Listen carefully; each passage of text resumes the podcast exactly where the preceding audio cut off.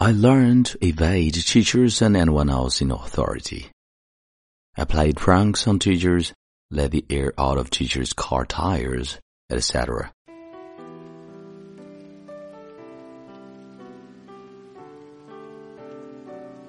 嗨，亲爱的朋友，你好，欢迎收听英语美文朗读，我是你的朋友孟非 Phoenix。今天和你分享的文章叫做 "What is that one thing that changed your personality？" 哪件事改变了你的性格？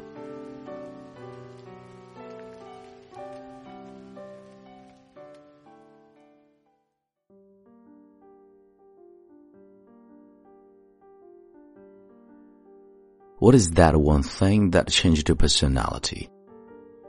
At 10 years old, I was falsely accused by a teacher of leaving a jump rope on the playground. She assigned me the outrageous punishment of writing 5,000 sentences. I refused. He sent me to the principal's office.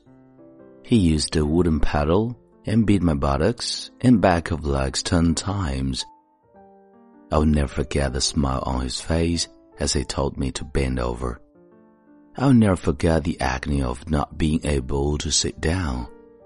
I'll never forget the look on my mom's face when she saw my nicked butt on the way to the shower, black and blue from butt to the back of the knee. She left it to my dad to deal with, who only stated that I needed to learn how to avoid trouble. I went from happy schoolboy to an absolutely terror. I learned to evade teachers and anyone else in authority. I played pranks on teachers let the air out of teachers' car tires, etc.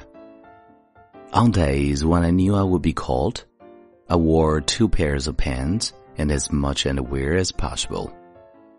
I would fake the cry when paddled, then give my schoolmates a smirk as I came out of the office. This was at a religious school.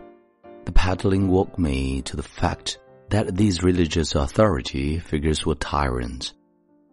I became an agnostic. I didn't learn to be carefree and happy again until I had children of my own. They taught me how to laugh again.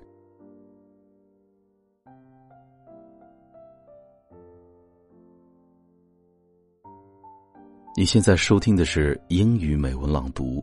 如果节目带给了你片刻宁静与温暖，欢迎你分享给更多的朋友。 让我们一起发现英语的别样魅力，同时也欢迎你在喜马拉雅 FM 搜索关注“英语美文朗读”，来收听更多暖声英语美文。我是你的朋友孟非 Phoenix，Thank you for listening and see you next time.